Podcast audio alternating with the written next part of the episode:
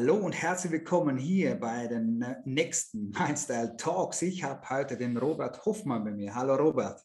Hi, grüß dich Philipp. Hallo, schön, dass du da bist. Und wir haben im Vorfeld ausgemacht, den Robert gar nicht so vorzustellen, wie ich das normalerweise tue, weil wir werden sowieso über Gott und die Welt reden. Also Robert, nur so viel zu sagen, ist Hypnomentor. Was das dann genau bedeutet, da steigen wir vielleicht gleich mal auch ein. Und wir werden alle Geschichten hören ähm, über den Robert heute. Wir zwei haben uns tatsächlich in Italien bei einem Event kennengelernt. Und äh, ich habe sofort äh, die beste Energie des Raumes gespürt mit dem Robert. Robert lacht, weil es waren, ich glaube, 40 Leute ähm, da und der erste, der mich so richtig angezogen hat, warst du, Robert. Und deswegen sitzt du auch heute hier. Ich kann das Danke gleich zurückgeben, ähm, weil ich dort schon gespannt war und gewusst habe, Robert, mit dem müssen wir sprechen. Ich bin auch gespannt, was heute im Interview passiert. Deswegen steigen wir tatsächlich einfach mal dabei ein, Robert, was du so täglich tust. Hypno, Mentoring, äh, hilf uns. Sag uns, was da dahinter steckt. Also da dahinter so das Urprinzip ist äh, die Selbsthypnose mhm. und äh, die Hypnose als solches, die ich mit meinen Leuten mache, um bestimmte Dinge bewusst werden zu lassen. Und ähm, daraus ist für mich so das Thema Hypnomentalismus entstanden. Also okay. ähm, die Art, sich selbst durch den Tag zu bewegen und sich die Informationen aus den Begegnungen und aus den Situationen, die ich im täglichen Leben so erlebe, mhm. rauszuziehen eben. Ne? Und ähm, genau das im Sinne der Selbstführung und das natürlich auch im Sinne der Unabhängigkeit und der Freiheit, ähm, der inneren Unabhängigkeit und der inneren Freiheit weil wenn ich in der Lage bin, mich selbst zu führen, dann läuft es halt einfach. Ne? Das, ist, genau, das, das ist das Ding. Genau, und das, das mache ich täglich mit meinen Leuten. Das heißt, ich führe sie als Hypnomentor. Das ist so eine Hybrid-Sache zwischen Hypnose und Mentoring, mhm. eben durch ja, verschiedene Veränderungsprozesse eben. Ne? Genau. Cool. Und dabei bringe ich eben beiläufig den Leuten eben auch die entsprechenden Techniken bei, die sie dann im weiteren Verlauf für die Selbstführung äh, mhm. verwenden können. So. Ja. Cool. Wenn du von Technik sprichst, dann muss ich nachfragen, weil ich bin auch immer ein Fan von Technik, die man einsetzen und anwenden kann, um sich eben selbst so in sich äh, positiv beeinflussen zu können. Und das ist gar nicht böse gemeint, sondern wir beeinflussen uns ja sowieso, wir manipulieren uns ja sowieso. Äh, ja. Aber wenn wir das bewusst positiv nutzen, ist, glaube ich, das richtig und wichtig. Ähm, hast du da gerade auf Anhieb was, wo du sagst, ja, das kann ich gern, das teile ich gern. So eine Technik, die kann auch vielleicht jeder brauchen und ist vielleicht super simpel. Ja, im Grunde genommen ist meine Lieblingstechnik äh, die Krafttierarbeit ähm, als solches oder auch die Arbeit mit den Archetypen. Also Archetypen haben wir zum Beispiel, wenn ihr irgendwelche Mittelalterfilme guckt, da gibt es den Narr, da gibt es den König, ne, da mhm. gibt es ähm, den Bauer und so weiter und so fort, den Ritter. Ähm, und bei den Krafttieren gibt es halt die, die Tiere, die mir im täglichen Leben begegnen. Das ist jetzt zum Beispiel nicht nur der Löwe oder der Elefant oder der Wal, äh, den Tieren, die, denen ich eigentlich im echten Leben nicht so häufig begegne, sondern tatsächlich Begegnungen im Alltag, die Amsel, der Regenwurm, die Schnecke, der mhm. Fuchs und so weiter und so fort. Cool. Genau. Äh, um das ein bisschen, sage ich mal, auch nahbarer zu machen, diese Arbeit, das ist so das eine mit den Archetypen kann man unterschiedlich arbeiten. Es gibt natürlich zum einen so diese Mittelalterfilme, wenn man mehr, wenn es einen mehr so ins Mittelalter, ins Geschichtliche zieht, dann sind das so die Dinge. Ansonsten kann man auch die modernen Filme von Marvel zum Beispiel verwenden, wo es dann die verschiedenen Charaktere gibt, die immer irgendwelche Wesenszüge mitbringen. Also irgendwelche Superkräfte. Ne? Jedes, mhm. jedes Tier hat eine Superkraft, ja. Äh, jeder Superheld hat eine Superkraft und im Mittelalter jeder Archetyp eben auch. Und wenn ich mich mit diesen Archetypen oder Tieren auseinandersetze, dann kriege ich immer eine Information im Sinne von die Schnecke zum Beispiel. Ja, heute, heute bin ich ein bisschen langsamer, ne, weil mich die Schnecke einfach daran erinnert hat, dass ich heute mal so, so einen chilligen, langsamen, entspannten Tag, dass ich es heute mal fließen lassen kann im Sinne, mhm. in dem Sinne. Ne? Und genau, das ist die Art äh, der Arbeit, die ich gleich immer gerne weitergebe, diese Technik. Ja. Cool. Spannend. Archetypen tatsächlich hatte ich letzte Woche wieder in meiner Ausbildung meinen Leuten beigebracht, was denn da dahinter steckt. Mega, mega spannende ja. äh, Arbeit und auch ja, Idee, die man super, super nutzen kann, bin ich voll bei dir. Ähm, ich möchte auf den Spruch kommen, weil ich es zuerst gar nicht realisiert habe. Irgendwie zwischen unseren Konversationen dazwischen, dann am Schluss beim ersten Mal dann dein Satz gekommen ist, bleib geschmeidig. Denke ich mir, ja, das gefällt mir, ich bin gern geschmeidig, ich komme auch aus dem Sport, so wie du, da kommen wir dann auch nachher noch dazu. Und denke mir, ja, ich bin gern geschmeidig, das hört sich super an, bis ich realisiert habe, ich glaube, das ist Roberts äh, Spruch, Motto, wie auch immer. Hilf, hilf uns da nochmal mit, wie kommst du zum Geschmeidigsein? Also das Wort Geschmeidigkeit äh, symbolisiert für mich einfach so dieses Flowige. Ja. ja? Ähm, und wenn wir von Flow sprechen, das Leben im Fluss und so weiter und so fort, dann, dann stelle ich mir eben einen Fluss vor, der sich so um diese Steine herum, also mhm. das Wasser schmiegt sich um die Steine herum, das Wasser sucht sich seinen Weg, ja, wie es Bruce Lee ja auch schon gesagt hat, be water, my friend. Mhm. Und äh, wenn ich jetzt persönlich die Augen zumache und ähm, mich, mich selbst sehe vor meinem inneren Auge, dann sehe ich mich selbst bewegen in einer geschmeidigen Form, unabhängig von der Emotion, weil jede Emotion, egal ob Wut oder ähm, Frustration, ähm, Verzweiflung, aber auch Freude, kann sich in Form von geschmeidiger Bewegung auswirken. Mhm. Ja, und was aber passiert ist, ich komme ja aus dem Kampfsport, mhm. ist, dass wenn man Leuten beibringt, ähm, Schlagtechniken beibringt, ja, ähm, dass die oftmals, bevor sie schlagen, schon angespannt sind. Mhm. Und dann kommt der Schlag natürlich langsam, weil du natürlich erstmal diesen, diesen muskulären Widerstand überwinden musst äh, durch die Anspannung, die vorher schon da ist. Und dann kommt der Schlag nicht so hart und er kommt langsam. Und wenn du dir Sportler anschaust, die, die weltbesten Sportler, die, die haben es wie einen Tanz aussehen lassen. Die haben Höchstleistungen vollbracht und, und das mit Leichtigkeit. Mhm. Und das beinhaltet für mich so eine Polarität. Das heißt, eben dieses Höchstleistung, dieses einfach krass sein, ja, aber es leicht aussehen lassen, es wie ein Tanz aussehen lassen. Und das mhm. symbolisiert für mich dieses Wort der Geschmeidigkeit so. Mhm. Mega, mega cool. Wer das jetzt im Video äh, auf YouTube jetzt gesehen hat, wie Robert sich auch mit der Hand bewegt, äh, das ist jetzt tatsächlich für mich so das Zeichen, wo man sieht, wo ich behaupte, Robert kommt absolut aus seiner eigenen Mitte heraus. Das hört man in seiner Stimme, das sieht man jetzt in, hoffentlich in den Bewegungen. Und ich bin einfach davon überzeugt, dass das das tatsächlich ist, was den Robert so super spannend macht. Jetzt gehen wir ein paar Schritte zurück in die Vergangenheit. Wir wollen noch gar nicht zum Kampfsport kommen, weil das kommt dann wahrscheinlich gleich mal dazu. Aber ich frage dich, Robert, wie ist denn der kleine Robert überhaupt aufgewachsen? Ähm, Im Grunde genommen war ich ein recht ruhiges Kind mhm. der so mit sich selbst zufrieden so seine Sachen gespielt hat. Ähm, ich hatte eine sehr, oder ich habe eine sehr fürsorgliche Mutter. Also meine Mutter ist natürlich noch meine Mutter, aber wir sind alle erwachsen, deswegen sage ich, ich hatte eine Mutter. Jetzt, jetzt ist es die Frau auf Augenhöhe, weil wir alle erwachsen okay. sind. Physiologisch eben die Mutter. Aber meine Mutter ist sehr fürsorglich, sehr sorgsam, aber auch, sage ich mal, sehr bedacht und ein bisschen ängstlich. Mhm. Ähm, und mein Vater ist halt so ein absoluter Krieger. Der ist ein alter Judoka, äh, Bodybuilder, Gewichtheber, der macht sein mhm. Leben lang auch schon Sport und ist halt so ein richtiger Knotzen. Äh, da geht es dann auch um Leistung. Mhm. Und so habe ich äh, beide Polaritäten in meiner Kindheit eigentlich schon kennengelernt, während, sage ich mal, mein, mein Vater gut, gut Druck gemacht hat, mhm. auf seine Art und Weise, ähm, hat meine Mutter mich immer wieder, auch wo ich noch jugendlich war, in ihren Schoß genommen und so diese, diese Kuscheleinheiten und so weiter. Ja. Also das war, ähm, sag mal so, kindheitstechnisch, ich kann mich nicht beschweren.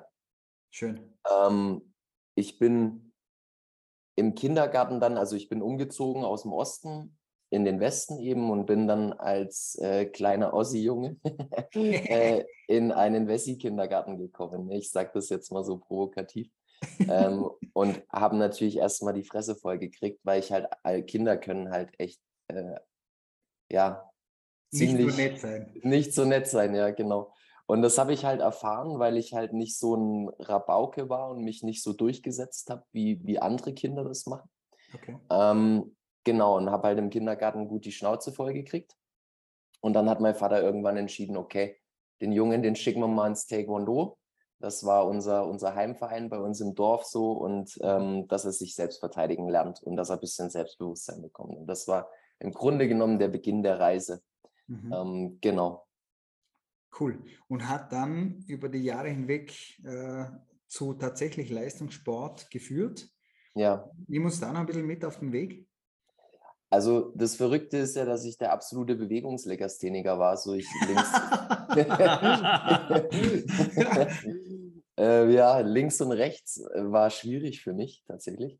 Ja. Ähm, und meine, meine Lehrer, meine Meister mussten wirklich in den anfänglichen Jahren sehr geduldig mit mir sein. Also ein Fuß vor den anderen setzen war so, war so die Devise. Und Geil das Bahn hoch, Bahn runter erstmal laufen lernen tatsächlich. Ne? Okay. Ähm, ja, und das hat eine Weile gedauert. Und dann irgendwann habe ich ein bisschen Ambitionen bekommen, Blut geleckt. Und dann wollte ich, wollte ich kämpfen, ich wollte mich messen. Das war mhm. lustigerweise genau in dem Alter, wo es dann so ein bisschen losgeht, dass man sich mehr und mehr von den Eltern abnabelt und sich, mhm. sich selbst beweisen will und sich selbst seine Stellung im Leben suchen möchte und so weiter und so fort. Ein zweiter Aspekt war, dass ich äh, meinen Vater einfach stolz machen wollte als Kind, ne? weil ich nicht das Gefühl hatte, dass er, dass er stolz auf mich ist, weil er sehr viel gefordert hat von mir.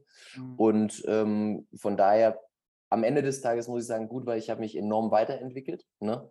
Bin über mich selbst hinausgewachsen aufgrund dieses Umstandes sozusagen. Ne? Ähm, ja, und dann habe ich halt, wie gesagt, Blut geleckt und habe dann äh, zum Kämpfen angefangen. Und ähm, die ersten Jahre bin ich so auf bayerischer Ebene ganz gut mitgeschwommen, sagen wir mal. Ne? Und mhm. ähm, war aber ein bisschen ängstlich auch, weil viele meiner Mitstreiter ähm, ja teilweise dann auch schon Haare im Gesicht hatten. Das hatte ich noch nicht. Das, da vergleicht man sich ja dann ne? unter den Jugendlichen und sagt, oh, mhm. der, der hat breitere Schultern, der hat schon wegen einen Bartansatz oder so, der, der hat mhm. Haare an den Beinen, und hast du nicht gesehen. Ne? Und äh, das hat man dann halt mit so Männlichkeit assoziiert und hat sich gedacht, oh scheiße, so ich. okay. Ich kleiner Knopf hier. Ich Knopf, ja genau. Das war so mein Selbstbild auch. Ne? Und okay. ähm, mit dieser Form von Nichtigkeit, ne, das finde ich auch ganz interessant, weil ich nicht so viel von mir selbst gehalten habe und auch nicht so viel selbst von mir erwartet habe eben, habe ich sehr gut performt und war dann immer ganz verwundert, dass ich gewonnen habe. Ne? Und irgendwann kam der Moment, wo ich deutscher Meister geworden bin, wo ich mir gedacht habe, so, ja krass, deutsche Juniorenmeister, das war 2004, okay, habe ich jetzt selber nicht mitgerechnet, jetzt bin ich deutscher Meister, jetzt fragt mich der Bundestrainer, ob ich im Nationalteam kämpfen will und 2005 meine erste WM halt bestreiten will mit 19. Wahnsinn. Dann, ja, so, so bin ich dann in den Leistungssport gerutscht, kann man sagen. Ja. Crazy. Ist auch tatsächlich komplett konträr wahrscheinlich zu den ganzen Sportlerkarrieren, die man da so draußen hört, die tatsächlich mit viel Druck, mit viel Training, mit viel Eifer, mit viel, ja, wie du sagst, auch teilweise eben von den Eltern her äh, der Druck erzeugt. Und es ist echt spannend, dass du sagst, okay, war, war eigentlich gar nicht so für dich persönlich, sondern eben hast dich gewundert ist wahrscheinlich auch am Ende des Tages ein Teil, unter Anführungszeichen, dieser, nennen wir es nochmal eben diese Geschmeidigkeit, aber auch diese, dieser, ich weiß nicht, ob es für dich so war, aber ich würde es mit Leichtigkeit bezeichnen, ähm, weil ich da draußen viel mit Sportlern selbst zu tun habe und sehe, äh, das fehlt natürlich in ganz vielen Stücken äh, den Leuten, was eben genau dazu führt, dass sie nicht an die Spitze kommen. Ja. Und du bist eigentlich auf eine ganz andere Art und Weise äh, an die Spitze gekommen. Ja, ja, genau. Und das Blatt hat sich dann aber, aber gewendet. Das ist nämlich das Interessante so, denn meine Entwicklung war eigentlich slow and steady. Das muss ja. ich auch echt, also meine, meine Eltern, die waren dann so, was Schule angeht. Ne? Ich bin dann von der Grundschule in die Hauptschule gegangen und mhm. von der vierten in die fünfte Klasse war dann so, ja, was, was, macht die, was machen die Noten? Und die meisten Eltern, die sich dann überlegen, okay, ähm, Gymmi, ne, Gymnasium oder Realschule, ne? aber Hauptschule, schwierig. Ne? Jetzt heißt es ja Mittelschule. Mhm. Ähm, und meine Eltern so, ja, Robert, du pass mal auf. Also Realschule musste ich halt anstrengen und Hauptschule halt nicht so. Ne? Deine Entscheidung. und dann war ich so, ja, okay, dann bleibe ich in der Hauptschule auf jeden Fall. Ne? Weil mhm. Ich, ich will es ja. locker angehen. Ne? Und ja. das, war, das war voll okay. Ne? Und auch meine, meine Trainer, slow and steady, der, der Prozess, slow and steady und die Kontinuität hat es halt ausgemacht. Ne? Und da bin ich auch froh, dass mein Vater da dahinter war. Am Ende des Tages, ja, hatten wir ein Gespräch, dass er gesagt hat, ja, ich habe wegen meiner ersten Freundin mit Judo aufgehört und ich hätte richtig gut sein können. Also ja. mach du bitte nicht den Fehler in Anführungszeichen, ähm, weil Frauen das kommen Leben, und gehen. Das Leben ist lang, sag ja, ich. Genau. Ja. Frauen kommen und gehen. Ja. ne? Und ähm, ja, aber geh du bitte deinen Weg so. Ne? Und dann habe ich weitergemacht und ein Jahr später bin ich dann auch deutscher Meister geworden. Also Slow and Steady, Kontinuität, das war so das Ding. Und dann habe ich auf einmal gemerkt, boah, krass, da geht was. Da mhm. geht was, ne? Und dann war ich auf einmal angefixt. Und dieses mhm. angefixt sein, wie so ein Chunky, weißt du, das Ego ist dann so, boah, geil, Erfolg, boah, gib mir mehr. Rein. Ja, genau. Ja. Ne? Und dann habe ich auch gemerkt, boah, wie krass sich mein Vater freut, wenn ich gewinne. Das hat mich so hart gepusht. Ne? Mhm. Dann, wie krass ich mich selber fühle, wenn ich gewinne. So, ja. und wie auf einmal alle meine, alles, jeder interessiert sich auf einmal für mich. Ja. Und jeder ist auf einmal so, wow, Robert, krass, ne? Und dann äh, auf Sportlerehrungen und was hast du nicht gesehen, ne? Und alle, alle waren so, Robert, Robert. Ja. Okay, cool. Das hat dann mein Ego so ein bisschen in den Vordergrund gebracht. Und jetzt wird spannend. Und jetzt wird es spannend, weil dann habe ich ähm, schon noch gut performt bis 2005 im Grunde genommen meine erste äh, Weltmeisterschaft habe ich verloren im Viertelfinale. Mhm. Ähm, ja, war okay kann man, kann man machen. So, dann ging es aber weiter, dass ich auf den deutschen Meisterschaften ähm, ganz gut performt habe. Dann bin ich weiter zu den Europameisterschaften gekommen, in die Sportfördergruppe. Und dann ist der Druck auf einmal immer größer geworden, der Anspruch an mich selbst. Und auf einmal kam der Moment, wo ich meine Kämpfe nicht mehr gewonnen habe. Ich habe auf einmal, ich habe bayerische Meisterschaften verloren, wo ich mir gedacht habe, okay, Robert, warte mal, eigentlich, weißt du, in den Leistungstests rein körperlich war ich immer vorne mit dabei. So.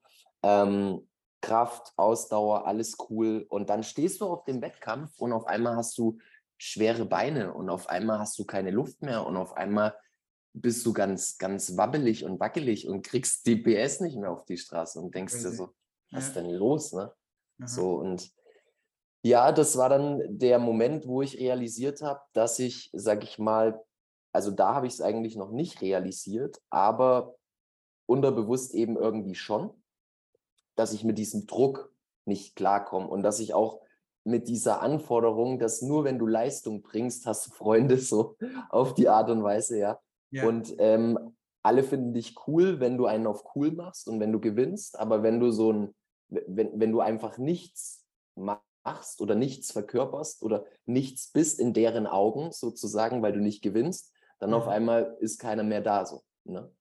Und dann habe ich mir gedacht, okay, nicht meine Freunde, ähm, dann habe ich tatsächlich mit 23 schon meine Leistungssportkarriere beendet, mhm. weil mir eben persönlich, äh, mir das Menschliche, also so das Zwischenmenschliche war mir immer wichtig. Ja. Und nicht unbedingt dieses schneller, höher, weiter Ding. Da habe ich schon meine Wurzeln, mein Urding schon, schon behalten irgendwie. Ne? Super. Ja, und dann habe ich erstmal in einer Firma gearbeitet, habe da so das After-Sales-Management gemacht, weil ich ähm, neben meiner Sportkarriere eine Ausbildung zum Bürokaufmann gemacht habe. Und vor meiner Leistungssportkarriere, also bevor ich in die Sportfördergruppe gekommen bin, habe ich einen Industriemechaniker gemacht, habe mhm. technische Ausbildung gemacht und eine Bürokaufmännische und habe dann After Sales gemacht, drei Jahre. Und in der Firma war es wieder dasselbe. Ich war abhängig von mhm. meinen Vorgesetzten. Also die haben meine Leistung bewertet. Ja. Ja. Und haben gesagt, ja, das, da musst du noch ein bisschen mehr machen und ähm, immer noch mehr machen, immer noch mehr machen, aber mehr Geld kriegst du jetzt erstmal nicht. Und ja. Anerkennung kriegst du auch nicht, weil wir sind ja alle so mit uns selbst beschäftigt. Aber auf jeden Fall musst du immer noch mehr machen. Mhm. So, nachdem ich ein Jahr lang über vier Gespräche mit dem chinesischen Chef und dem deutschen Chef da geführt habe und die mich immer auf die lange Bank geschoben haben, habe ich gesagt, nee, jetzt nehme ich selbst in die Hand. Mhm, cool. Ich war im Leistungssport, habe gemerkt, dass andere Leute für meinen Erfolg also, dass nicht nur ich für meinen Erfolg verantwortlich bin, sondern dass auch andere Leute Strippen ziehen. Mhm. Das mochte ich nicht. Das ja. hat mich, ne? Und auch in der Wirtschaft habe ich gemerkt, dass nicht meine Leistung das ist, was, oder auch meine Leistung, aber dass andere Leute Strippen ziehen und davon eben meine Leistung abhängig ist. Mhm. Und dann bin ich da raus und bin äh, 2011 in die Selbstständigkeit gegangen. Mhm. Genau. Cool. Ja, und dann ging die ganze Reise eben, eben nochmal auf eine andere Art und Weise. nochmal neu los, ja. ja. also machen wir einen ganz kurzen Schnitt, weil ich finde einfach, äh, das, was du erzählt hast aus dem Leistungssport raus, gekoppelt mit deiner Persönlichkeit, ähm, finde ich extrem spannend, weil, wie gesagt, ich selbst mit vielen Sportlern arbeite und ich eben sehe, und wir auch immer wieder daran arbeiten, dass diese Leichtigkeit, diese Lockerkeit auch reinkommt in die, in die Sportler, um mehr Leistung abzurufen, um besseres Potenzial abzurufen. Gleichzeitig, und das ist auch ein, ein Teil, den ich immer mit bewege, dass sie einfach auch, dass es nicht nur Sport gibt. Ich nenne das jetzt mal einfach so, dass sie auch sehen, ah, okay, es gibt noch den Bereich, das interessiert mich noch, das interessiert mich noch und zu einem, das Ganze zu einem großen Ganzen auch wird. Und einfach schön bei dir zu hören, dass du die Grundzüge deines Wesens äh, und deiner Leichtigkeit und deines Geschmeidigseins, was, was für dich einfach da darunter liegt, nie verloren hast, beziehungsweise wahrscheinlich noch besser gefunden hast auf, über, über diesen Weg, oder? Ja, ich habe es auf einmal angefangen zu verstehen, so, ne? Mhm. Und, und das ist ja das, wenn, wenn dich Leute in Frage stellen, so, du gehst einfach durchs Leben und ich war schon immer so, keep it stupid simple. Ja, ja. also ich habe mir was angeschaut, ich hatte schon immer Interesse an vielen Dingen, so, habe mir was mhm. angeschaut, hat sich gut angefühlt, habe mir gedacht, boah, habe ich Interesse dran, mache ich. So. Dinge einfach immer gemacht. Ne? Damit habe ich auch schon früher irgendwie viele Leute inspiriert. Oder das war, ich war so der Wire-Do, weißt du, der Sachen einfach macht. So ohne drüber nachzudenken. Ne? Cool. Ähm, das war manchmal konstruktiv und manchmal destruktiv für den Moment, aber aus diesem Fehler lernt man ja dann wieder, entwickelt sich ja. weiter und äh, parallel dazu gab es halt immer wieder Menschen, die mich hinterfragt haben, so das, was ich mache oder teilweise auch belächelt. Ja, und dann passiert das natürlich, dass du irgendwann anfängst, dich selber zu hinterfragen und zu sagen, hey, warte mal, also das sind jetzt hier viele Menschen, die machen ja. das anders wie du ja. und die reagieren auf das, was du machst, auf eine Art und Weise, die ja, die dazu führt, dass du eben dich selbst in Frage stellst. Ne? Und dann habe ich angefangen, diese Reise zu beginnen über dieses sich selbst in Frage stellen, sich nochmal selbst besser verstehen. Also ich sage immer selbstverständlich Selbstverständnis. Und mhm. Selbstverständnis ist nicht so selbstverständlich.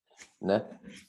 Weil man muss ja. natürlich erstmal verstehen, ne? ja. in, in, erster Linie sich selber so. Und mhm. genau, das war dann nochmal der Beginn für mich von Selbstverständnis. Wie, mhm. ne? ja. Und auch der Aspekt hat mir extrem gut gefallen. Ähm, so würde ich jetzt nicht betiteln, wenn du all das weglässt, wenn du die Erfolge weglässt, wenn du die vermeintlichen Freunde weglässt, wenn du die ganzen Ehrungen und, und Auszeichnungen weglässt, was bleibt über oder was, was macht dich als Robert oder was macht dich als Mensch aus? Das gilt natürlich für jeden da draußen auch. Ähm, bist du dann auch noch happy? Mit, mit dir selber oder mit dem, was du tust oder mit dem, wie du es tust. Und ich glaube, das war für mich jetzt eigentlich unterm Strich das Spannendste, ähm, dass du hier wirklich einen Bogen hast für dich persönlich spannen können, weil auch das ist was, was ich bei vielen Sportlern sehe. Wenn das wegfällt, dann kommt das große tiefe Loch, weil die ganze, die ganze persönliche Definition ist weg. Weil sie sich eben definieren von außen, von Menschen, von Preisen, von was auch immer, whatever. Und das ist es aber tatsächlich nicht, oder? Das, ist, ja. das hat gar nichts damit zu tun. Das ist ein Teil dessen, was sich spiegelt ja. äh, von dem, was du tust, aber es, das macht dich als Mensch ja nicht aus. 100 Prozent. Genau, was du sagst. Ne? Das, am, am Ende sind es nur, und das muss, muss meiner Meinung nach ein Mensch verstehen, irgendwann mal in seinem Leben ist, es sind nur Identifikationen, es ist nicht ja. Identität. Ja, so, schön. Das ist ne? ein schöner Begriff, ja. Und das ist ein ganz wichtiger Punkt. Und wenn ich bei meinen Seminaren oder Workshops, wenn ich da hingehe, dann war ich vor kurzem so, ich, ich bin da hingegangen, das war ein Seminar mit Puma und ich habe mich nicht wirklich vorgestellt.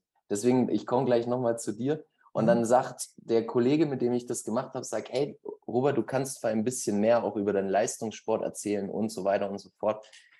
Und ja, schon, auf jeden Fall, weil gewissermaßen muss man sich verkaufen, dass die Leute einen verstehen, ah, ah, okay, das ist der Robert, der hat das und das gemacht, der kann das und das, der kann mir vielleicht helfen. Okay, cool. Mhm. Aber für mich ist es viel wichtiger, dass ich mich hinstelle in meiner Präsenz. Ich bin präsent, mhm. so wie er jetzt auch. Und die Leute schauen mich an. Mhm. Und manche haben ein gutes Gefühl und dann kann man in Kontakt gehen, so wie das mit dir eben war. Ich habe ja nicht viel gesagt an dir so in dieser Vorstellung. Gar nichts gesagt, ja. Ja, Ne? Und du bist direkt zu mir gekommen und das, deswegen resoniert das auch so gut, weil du hast halt das Gefühl für den Menschen, ich muss dir nicht viel über mich erzählen, sondern du schaust mich an und ich schaue dich an und wir wissen, das passt. Ne? Genau. So, völlig so neutral. genau. ne?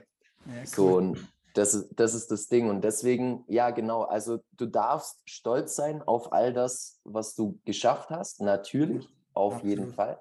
Ja. ja ähm, und vor allem auf die Learnings, die daraus resultieren sozusagen, aber versuch oder das mache ich für mich so, immer versuchen, diesen Reset-Knopf wieder zu drücken. Okay, jeden Tag, wenn ich aufstehe, Reset. Wie fühle ich mich heute? Was verkörper ich heute? Und aus diesem Gefühl heraus verkörper ich dann das, was ich bin, weil ich bin das, was ich fühle sozusagen. Und dann bin ich authentisch. Ja, und es geht ja in unserem ja. Leben immer um Authentizität. Ja, bin ich, bin ich voll bei dir, unterschreibe ich sofort. Ich bin auch jemand, der sagt, authentisch sein liegt über allem, weil wenn du das nicht versuchst zu leben, dann überspitzt verleugnest du dich einfach selbst auch. Ja. Oder, oder schiebst dann Probleme vor, die es gar nicht braucht. Ähm, deswegen finde ich mega cool. Ähm, kommen wir nochmal dann zurück eben zu der, dieser Reise 2011 in diesem Fall begonnen, äh, selbstständig zu sein. Ähm, hast du dann schon mit diesem, dieser Coaching-Thematik auch gleich begonnen oder wie, wie war das noch? Also mein Titel damals, mit dem ich mich selbstständig gemacht habe, war Personal Trainer. Ja, okay. Ähm, meine Arbeit war aber nie nur das Training sozusagen. Mhm. Ich denke, klar, ich komme aus dem Sportkontext und dann ja. begleitest du Leute erstmal auf körperlicher Ebene. Mhm. Und was eben super interessant war, das ist immer dieser, diese Selbstfindungsreise, so diese Informationen, die du vom Alltag bekommst okay, ich komme aus dem Sport, also bin ich Personal Trainer, aber es kommen Leute zu mir, die besser werden wollen, aber Schmerzen haben, weil sie besser werden wollen. Okay. Also sie wollen noch besser werden, wie sie schon sind, weil sie denken, sie sind noch nicht gut genug und kasteien sich so hart, dass sie sich selbst eben Schmerzen zufügen. Und dann ähm, und sich selbst teilweise auch geiseln, bestrafen etc. pp. Und das habe ich halt in der Bewegung, weil ich halt ein, sage ich mal, ziemlich fühliger und sichtiger Mensch bin. Ich schaue die Leute an, ich fühle die Leute und dann sage ich so, also unser High-Intensity Cross-Workout brauchen wir heute nicht machen. Was wir heute machen, ist eine sanfte, geschmeidige Mobility-Einheit. Ja. Ja. Und die Leute so, ja, äh, okay, aber ich will eigentlich, will ich ja ein Sixpack haben. Und ich so, ja, das ist aber nicht das, was du brauchst. Ne? Und, ähm, das ist das eine und manchmal kommt der Sixpack auch genau aus diesen Elementen raus, weil, weil es genau das braucht, auch mal runterzufahren, dem Körper die Zeit zu geben, dem Körper die Möglichkeit zu geben. Ne? Ja, genau, das ist das Ding so. Und dann kommt ja noch Ernährung hinzu, weißt du, das ist ja, ja noch das Ding, dass die Leute denken, ich muss nur hart genug trainieren, dann kriege ich meinen Sixpack. Aber so, wir fangen am liebsten erstmal da an, wo der Weak Link ist, weißt du, weil wenn wir das Problem gefixt haben, dann funktioniert der Körper wieder ganz anders. Ergo kannst du wieder viel mehr Leistung bringen. Ne? Mhm. Es ist äh, wie wenn du ein Rennauto, du sitzt in einem Rennauto und ja gut, du musst halt dann die kleinen ähm, Stellschräubchen drehen sozusagen. Ne? Mhm. Ähm, ja, Cool. Genau.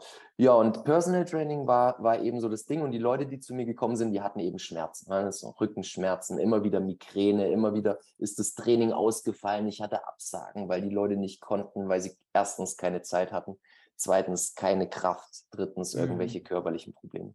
Und dann habe ich halt angefangen, mir Gedanken zu machen. Und dann bin ich in das Feld der, sage ich mal, Ernährungsmedizin eingestiegen, also so dieses orthomolekulare Zeug, halt Nährstoffe. Okay, mhm. cool den Darm verstehen und so weiter und so fort. Und dann war so, okay, krass, der Darm ist ja connected mit dem Hirn und so weiter und so fort. Und dann habe ich angefangen, den Körper nochmal nicht nur auf muskulärer Ebene zu verstehen, sondern auch auf organischer und auch auf neuronaler Ebene. Mhm. Ah ja, okay, krass. Und dann kamen eben Emotionen dazu.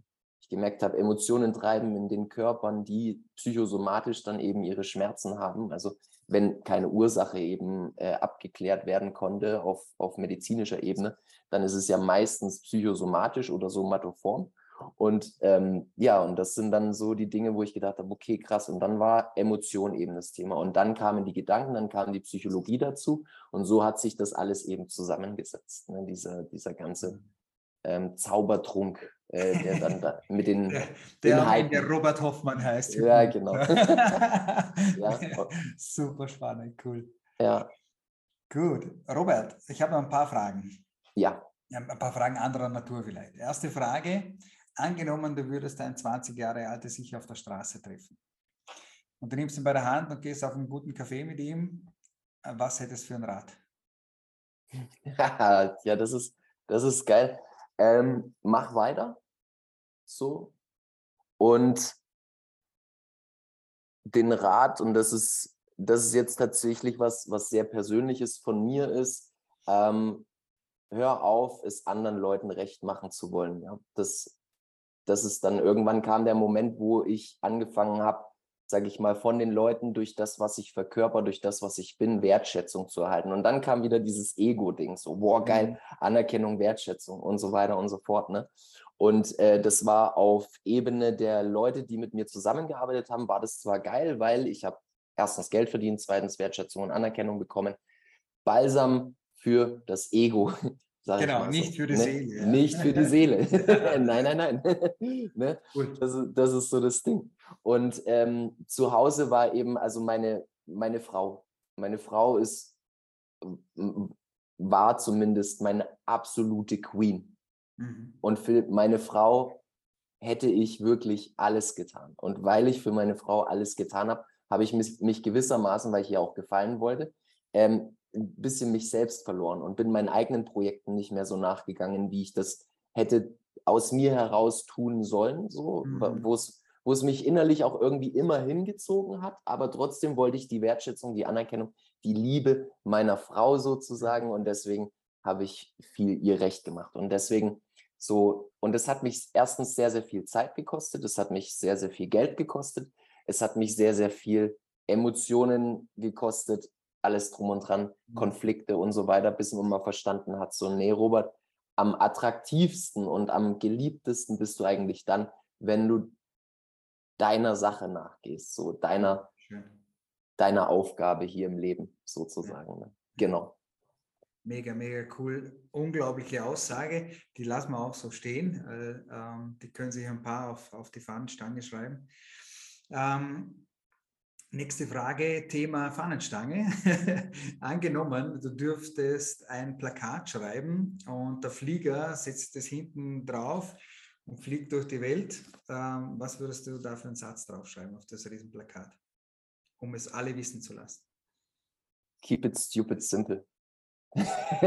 also im Grunde genommen, ich habe, weißt du, ich habe dieses Fass aufgemacht. Ich habe es aufgemacht. Ich habe es einfach aufgemacht und boah, da war es da ist so viel drin, ne? Und du, du kannst dich in diesen ganzen Wissenssachen, in diesen ganzen Ausbildungen, in diesen ganzen Dingen, du kannst dich so hart verlieren, ja. weißt du? Und am Ende des Tages, weißt du, du, am Anfang weißt du nichts.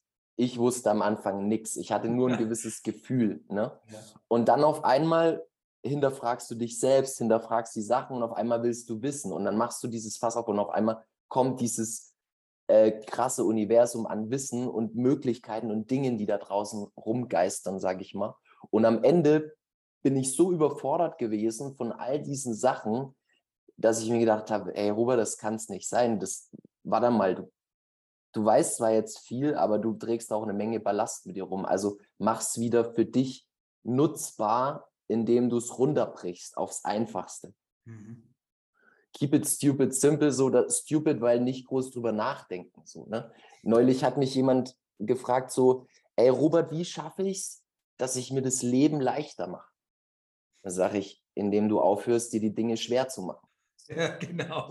ne? stupid, stupid simple, ja. Stupid simple und am Ende irgendwie halt doch nicht. Klar, das verstehen wir alle, weil wir irgendwie Überlagerungen haben. Das merke ich ja. Gedanken genau. in der Hypnose, Emotionen, aber sich immer wieder dann zu zentrieren und zu sagen, ey, so komm mal runter. Nicht alles wird gut, weil das hält dich am Rennen, sondern hey, alles ist gut. Gerade im Moment, du lebst, du atmest, du stehst mit beiden Füßen fest am Boden, alles cool. So, ne? genau. Ja. ja, mega cool, mega cool.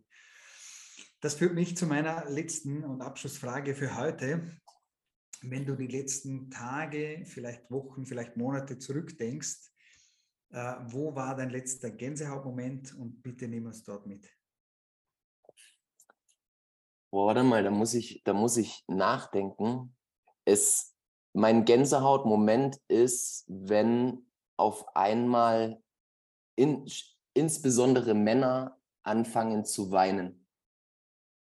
Die halt straightforward, es kommen Männer zu mir, die sind so genial auf der einen Seite, genial, weil sie super Performer, super anspruchsvoll, super Perfektionisten sind und super mhm. angespannt. So. Mhm. Mhm. Und wenn ich mit diesen Männern arbeite und auf einmal löst sich auf emotionaler Ebene so dieser, diese Last, das ist krass so, weil auf einmal weint der Mann und dann kommt der Moment, wo meine Augen auch so ein bisschen feucht werden, weißt du, und auf einmal umarmt man sich auf männlicher Ebene mhm. und man spürt weder ein Ego noch ein Ich bin besser, du bist schlechter oder sonst irgendwas, ein, mhm. ein Nichts. Alle, alle Ebenen lösen sich, ja. Ja, sondern einfach nur so zwei Kräfte. Nicht zwei starke Männer, die sich auf die Schulter klopfen, mhm. sondern zwei kraftvolle Männer, die sich einfach gut fühlen in sich selbst und deswegen sich auch verbunden fühlen miteinander. Und das ist für mich so ein Gänsehautmoment, ja. Vielen Dank, Robert, dass du uns da mitgenommen hast. Ich spüre das, weil das ist auch das, was ich tue, was wir, was ich versuche jeden Tag zu kreieren. Gelingt mir auch nicht jeden Tag, aber das sind wahrlich die schönsten Momente. Ob Mann oder Frau spielt es keine Rolle. Danke nochmal, dass du äh, uns da mit, äh, mitgenommen hast, dass du dein Buch Robert Hoffmann geöffnet hast und uns gezeigt hast, wer da dahinter steckt. Sehr gerne. Ich hoffe, wir sehen uns bald wieder einmal live, äh, so wie in Italien. Danke nochmal dafür, danke, dass du da warst. Und in diesem Sinne, bis zum nächsten Mal. Danke dir auch für den Raum hier. Hat mir Spaß gemacht. Hey. Bis dann. Ciao. Bis dann. Ciao.